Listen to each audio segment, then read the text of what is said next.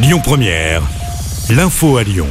Bonjour à tous. À la une de l'actu, la circulation a repris sur la ligne B des TCL. La matinée a été particulièrement mouvementée après une panne informatique sur la ligne.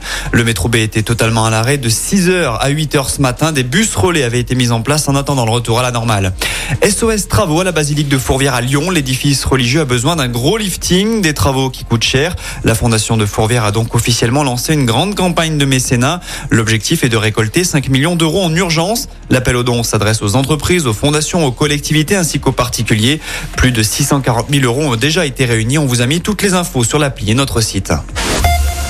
Dans l'actu également, les suites de l'enquête après la mort d'un homme de 30 ans à Villeurbanne. On vous en a parlé hier. Il a été tué à coups de couteau dans la nuit de mercredi à jeudi. Le drame s'est produit devant l'immeuble de la victime situé rue du Canal. Un suspect de 30 ans a été placé en garde à vue. Il a avoué avoir donné un coup de couteau.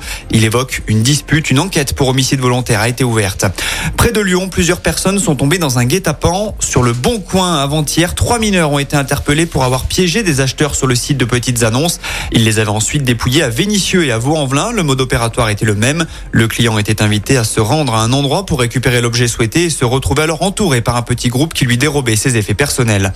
Tour de chauffe avant la mobilisation de mardi prochain contre la réforme des retraites. Les salariés du secteur de l'énergie se sont mobilisés hier. Le mouvement est partiellement reconduit aujourd'hui.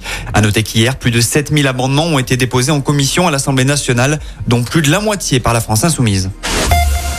Et puis Bernard Laporte a présenté sa démission ce matin en tant que président de la Fédération française de rugby. Il avait été mis en retrait suite à sa condamnation à deux ans de prison avec sursis pour corruption, trafic d'influence et prise illégale d'intérêt. Il a fait appel de la décision. En attendant, c'est le trésorier Alexandre Martinez qui assure la fonction par intérim.